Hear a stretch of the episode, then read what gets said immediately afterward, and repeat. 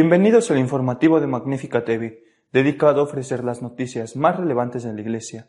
Hoy es miércoles 6 de abril de 2019 y estos son nuestros titulares. Como es habitual, tras un sínodo, el Papa ha publicado una exhortación apostólica. En ella anima a los jóvenes católicos a ser evangelizadores de los otros jóvenes. Los obispos venezolanos han publicado de nuevo un duro documento contra el dictador Maduro, al que acusan de crímenes de lesa humanidad. El cardenal Sará afirma que la Iglesia vive un Viernes Santo, cuando los apóstoles traicionaron y abandonaron a Cristo. El acoso a las religiones que no se pliegan al Partido Comunista está llevando a China a ofrecer dinero a los que delaten a quienes celebran actos de culto prohibidos. Una religiosa que lucha contra la esclavitud será la encargada de escribir el Via Crucis que presidirá el Papa en el Coliseo el próximo Viernes Santo. La Santa Sede ha publicado la exhortación apostólica posinodal del Papa Francisco, dedicada a la juventud, y que ha titulado Christus Vivit. El documento fue firmado por el Papa el pasado 25 de marzo en la Santa Casa de Loreto. Tiene 120 páginas. Vive Cristo, esperanza nuestra, y Él es la más hermosa juventud de este mundo. Todo lo que Él toca se vuelve joven, se hace nuevo, se llena de vida. Entonces las primeras palabras que quiero dirigir a cada uno de los jóvenes cristianos son, Él vive y te quiere vivo. Él está en ti. Él está contigo y nunca se va. Comienza Francisco su exhortación. El Santo Padre habla no solo de las personas jóvenes, sino también de la propia juventud de la Iglesia. Por ello, pide que se la libere de aquellos que la quieren anclada en el pasado, aunque también insiste en ayudar a la Iglesia con otra tentación, creer que es joven porque se rinde a todo lo que el mundo le ofrece, creer que se renueva porque esconde su mensaje y se mezcla con los demás. La sexualidad es otro de los temas de los que habla Francisco a los jóvenes. Escribe que en un mundo que solo hace hincapié en la sexualidad es difícil mantener una buena relación con el propio cuerpo y vivir en paz las relaciones afectivas. También por esta razón la moralidad sexual es a menudo la causa de incomprensión y alejamiento de la Iglesia, percibida como un espacio para el juicio y la condena. En el documento, el Papa anuncia a los jóvenes tres grandes verdades. Dios es amor, Cristo te salva y Él vive, que constituyen lo esencial del mensaje cristiano. Por último, no olvidó hablar de la meta de la santidad, que se alcanzará mejor si se vive en comunidad. De nuevo los obispos de Venezuela ponen voz a la crisis que se vive en su país con un duro documento contra el régimen dictatorial comunista que les gobierna. La Conferencia Episcopal Venezolana ha hecho público un mensaje al pueblo de Dios y las personas de buena voluntad en Venezuela, en el que acusan al régimen de Maduro de cometer delitos de lesa humanidad. Entre esos crímenes de lesa humanidad, dicen los obispos, pueden considerarse numerosas situaciones sobre las que hemos alertado en varios documentos del episcopado, Mencionamos algunas de ellas el asesinato y represión de los indígenas pemones y otras etnias del sur del país, a quienes además se les irrespeta sistemáticamente sus culturas. La deportación forzosa de colombianos y venezolanos sin los procedimientos de ley cuando en 2016 se cerró la frontera con argumentos poco creíbles, la encarcelación u otra privación grave de la libertad física en violación de normas fundamentales, la tortura que se realiza en contra de detenidos por motivos políticos, añaden la imposición intencional de condiciones de vida como la privación del acceso a alimentos y medicinas, la desaparición forzada de personas, es decir, la detención o secuestro por parte del Estado con su autorización, apoyo o aquiescencia, seguido de la negativa a informar sobre la situación y lugar de reclusión, concluyen. A continuación, los prelados recuerdan a las Fuerzas Armadas del país cuál es su deber. Les recordamos de nuevo a la Fuerza Armada Nacional lo que enseña la Constitución acerca de su papel a favor del pueblo. Ha de defender los derechos humanos de todos los ciudadanos sin excepción. No hacerlo es un pecado gravísimo y una falta contra la ley. Para el prefecto del culto divino, Cardenal Sará, la Iglesia vive un nuevo Viernes Santo, cuando los apóstoles abandonaron a Jesucristo. El cardenal Sara ha concedido una entrevista sobre su último libro en la que analiza la situación de la Iglesia y critica a quienes dentro de ella se pliegan a los deseos del mundo. La Iglesia atraviesa una gran crisis, dice el cardenal africano. Los vientos son extrañamente violentos. Raros son los días sin escándalos, reales o imaginarios. Los fieles legítimamente se hacen preguntas. Creo firmemente, añade el cardenal Sara, que la situación que vivimos en el seno de la Iglesia se parece en todo a la del Viernes Santo, cuando los apóstoles abandonaron a Cristo, cuando Judas le traicionó porque el traidor quería un Cristo preocupado por los asuntos políticos.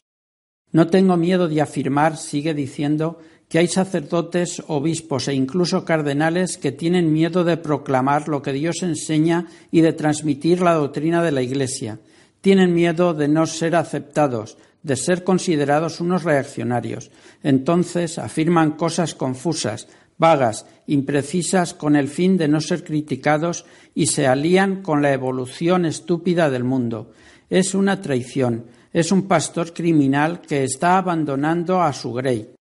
No podemos sacrificar la doctrina a una pastoral que quedaría reducida a una porción mínima de la misericordia. Dios es misericordioso, pero solo en la medida en que reconozcamos que somos pecadores, concluye. Para que Dios pueda ejercer su misericordia hay que volver a Él como el Hijo pródigo. En China ya se paga por denunciar cualquier acto religioso que pueda quedar al margen del control del Partido Comunista. En un nuevo ejemplo de la persecución religiosa practicada por la dictadura comunista china, las autoridades de Guangzhou, capital de la provincia de Guangdong, están ofreciendo pagar a los ciudadanos a cambio de información sobre los grupos religiosos ilegales. El Departamento de Asuntos Étnicos y Religiosos de Guangzhou afirma que está ofreciendo hasta 10.000 yuanes chinos, aproximadamente 1.500 dólares, para obtener información sobre las actividades de los grupos religiosos que lleve al arresto de líderes clave. Guangzhou tiene tres millones de habitantes en su casco urbano, pero se superan los 13 millones en el área metropolitana, lo que la convierte en la tercera ciudad más poblada de China. De hecho, es la conurbación más grande de la Tierra, con casi 47 millones de habitantes si se cuenta junto a su área metropolitana a los suburbios de la zona del delta del río de las Perlas. Las recompensas de diversas cuantías están disponibles a cambio de información sobre lugares religiosos construidos sin el permiso adecuado y por información sobre personas que alientan el extremismo religioso. La medida forma parte del incremento de la represión gubernamental sobre las actividades religiosas en el país. La misionera de la Consolata y presidenta de la asociación Slave No More, No Más Esclavos, Sor Eugenia Benetti, será la responsable de preparar los textos del Via Crucis que presidirá el Papa el Viernes Santo.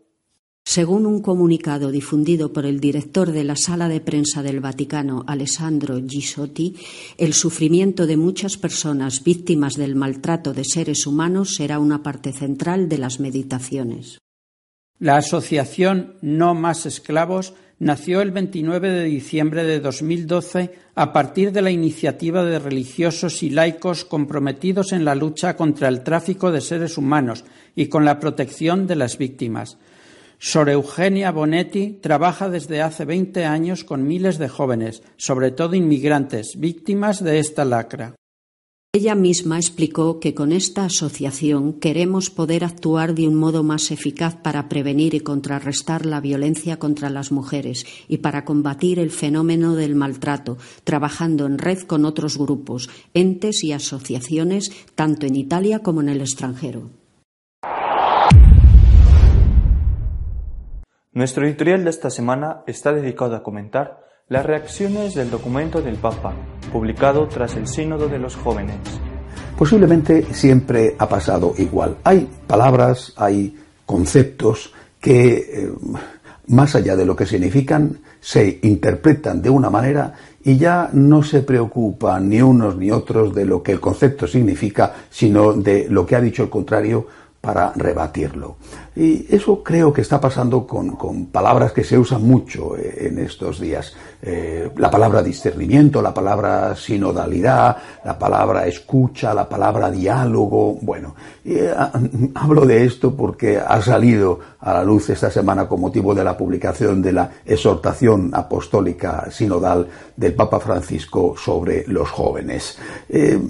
una, una, buena parte de las críticas que ha recibido esta exhortación por parte de un sector de la Iglesia se debe no a la propia exhortación, creo yo, sino a cómo lo han interpretado esos que eh, se autoproclaman como siempre amigos forofos, entusiastas del Papa Francisco. Pongo un ejemplo. Un sacerdote en, no voy a decir la ciudad, en la humilía, eh, no estaba comentando la exhortación apostólica, pero estaba hablando del Evangelio que habla, de cuando el Señor habla en el Evangelio de que hay que amar a Dios en primer lugar y después al prójimo como a uno mismo. Y este sacerdote en la humilía dice que eso no es verdad que Jesucristo no estaba enseñando eso y que en todo caso, como suelen decir estos sacerdotes, repito que se proclama entusiasta a no poder del Papa Francisco, eh, dice que en realidad lo que el Señor dice es que hay que escuchar. Por, y cita eh, un, fragmento del libro del Deuteronomio, una, la más famosa oración del judaísmo que dice Shema Israel, escucha Israel. Según este sacerdote, lo que hay que hacer es escuchar. Y escuchar significa para él escuchar al pueblo no escuchar a Dios, sino escuchar al pueblo. Es decir, él lo traduce afirmando que lo que la gente opina es lo que la iglesia tiene que enseñar. Si la gente quiere sexo, droga y rock and roll, sexo, droga y buen rollito, la iglesia tiene que bendecir el sexo, la droga y el buen rollito. O sea, porque la iglesia está para escuchar al pueblo. Y lo que el pueblo decida, lo que el pueblo quiera, la mayoría, por supuesto, porque habrá siempre un sector que no le guste, pero eso no tienen derecho ni a opinar, lo que la mayoría quiera, eso es lo que manda y lo que importa Claro, con estas interpretaciones del concepto de escucha o del concepto de discernimiento o del concepto de diálogo, no me extraña que salga el cardenal Sará, el prefecto de, de, la Congregación para el Culto Divino, diciendo que la Iglesia no está para escuchar, sino que está para enseñar. Vamos a ver. Claro que tenemos que escuchar, por supuesto que tenemos que escuchar, pero ¿a quién? En primer lugar, tenemos que escuchar a Dios. Tenemos que escuchar a Dios, esto es lo primero. Y claro que tenemos que escuchar al pueblo, ¿cómo no? Y claro que tenemos que enseñar. ¿Qué tenemos que enseñar? Tenemos que enseñarle al pueblo lo que viene de Dios. No tenemos que omitir las verdades, aunque no sean populares esas verdades. Tenemos que escuchar a Dios y transmitirle eso al pueblo. Y tenemos que hablarle a Dios del pueblo, de sus sufrimientos, de sus inquietudes. Tenemos que ser abogados de Dios ante el pueblo y tenemos que ser abogados del pueblo ante Dios. Eso es lo que significa ser sacerdote, ser pontífice, uno que hace puentes entre dos orillas. Ante Dios abogamos por el pueblo que está sufriendo. Y ante el pueblo defendemos los derechos de Dios y transmitimos las enseñanzas de Dios. Hay, por lo tanto, que escuchar a Dios y al pueblo cuando expresa su sufrimiento y hay que enseñar al pueblo aquello que nos pide Dios que le enseñemos. Esto no es, no es ajeno, de verdad, no es ajeno a la, a la exhortación apostólica del Papa. No es que el Papa está en contra de, de la enseñanza. Lo que sí que dice el Papa es que hay que ir por pasos. Hay que ir por pasos, es decir, al niño se le da primero la papilla antes de darle alimentos fuertes. Y primero aprende a gatear, luego a andar eh, tambaleante y después ya anda bien y después corre. Bueno, es decir, hay que ir por pasos, pero sin negarse nunca a decir la verdad cuando llega el momento. ¿Qué es lo que primero hay que hacer? Lo dice el Papa en su exhortación apostólica. Hay que transmitir el querigma. Es una palabra un poco rara, pero es una palabra importante. El querigma, lo esencial. ¿Qué es lo esencial? ¿Qué enseñanza dice el Papa que hay que transmitir en primer lugar? No en único lugar, sino en primer lugar, la primera enseñanza está formada, el querigma está formada por tres puntos esenciales. Primero, Dios existe. Primero, Dios existe. Dios es el creador. Dios es el todopoderoso. Dios es el Señor. Segunda enseñanza, este Dios que existe te ama. Te ama. Tú eres importante para alguien, tan importante que, fíjate, se ha hecho hombre y ha muerto por ti. Fíjate si eres importante. Dios te ama y Dios tiene misericordia de ti no estás solo en este mundo gigantesco en el cual el día que desaparezca seguirá igual como si no hubiera pasado nada. Para Dios eres un hijo muy querido. Dios existe, Dios te ama. Y tercer gran mensaje, Jesucristo, segunda persona de la Santísima Trinidad, se ha hecho hombre, es Dios y hombre verdadero y es tu redentor, es tu salvador. Te ha abierto las puertas del cielo con su muerte y con su resurrección. Hay vida eterna y esa vida eterna te la regala nuestro Señor Jesucristo con su sangre derramada y te la regala porque te ama. Te la regala con tal de que tú quieras aceptarlo estando en comunión con Él, estando en gracia de Dios. Claro que esto no es todo el mensaje, por supuesto, y hay que dar todo el mensaje, hay que enseñar. Tiene razón el cardenal Sará, hay que enseñar, pero hay que enseñar poco a poco. Primero hay que enseñar esto, que es lo esencial, la papillita, ¿eh? la comida triturada para los niños. Bueno, después poco a poco habrá que darles un mensaje más importante. Cuando el joven se ha encontrado con el Señor, ha hecho una experiencia de Dios, hay que darle todo lo demás. Si se le mete todo en la cabeza de golpe, es posible, al menos en algunos casos, que lo rechacen todo. Hay que ir por pasos, pero el primer paso es esto. Dios existe, Dios es misericordia, Dios te ama infinitamente y Cristo es tu Salvador existe la vida eterna y el Señor ha venido con sus enseñanzas para ayudarte a encontrar esa salvación en la tierra y en el cielo. Me parece a mí que nadie que tenga un sano sentido católico estará en contra de, estas cosas, de, que haya un, discernimiento auténtico y no un discernimiento abusivo, de que haya una escucha auténtica a Dios en primer lugar, de que haya un diálogo auténtico, pero no un diálogo por sistema que no conduce a ninguna parte, un diálogo por el diálogo y que sirve para que los que hacen el mal sigan haciéndolo, ¿eh? y de que haya una sinodalidad, es decir, de que los laicos tengan cada vez más presencia en la toma de decisiones, sin que eso excluya el papel esencial, decisivo de la jerarquía a la cual el Señor como sucesores de los apóstoles, ha confiado la dirección de la Iglesia. Por eso yo creo que nosotros, escuchando al Papa, lo que tenemos que hacer es ver la parte positiva, aplicarla, en lugar de perdernos en confusiones y en polémicas. El Papa nos pide que hagamos el favor de acercarnos a los jóvenes y de transformar a los jóvenes en protagonistas de su historia y de la evangelización. ¿Cómo lo tenemos que hacer? Lo que tenemos que hacer es acercarlos a Dios lo más posible, que se acerquen al Dios del amor y que después ellos mismos se conviertan en los que transmiten esa experiencia de Dios a otros, incluido todo el mensaje, el mensaje íntegro, sin omitir nada, aquel mensaje que nos ha dejado Jesús y que la Iglesia nos transmite, pero cuando llega el momento de transmitirlo. Hasta la semana que viene, si Dios quiere. Si desea estar al tanto de lo que va sucediendo en nuestra iglesia, puede hacerlo en nuestra página web de noticias www.católicosonline.org. Hasta la semana que viene, si Dios quiere.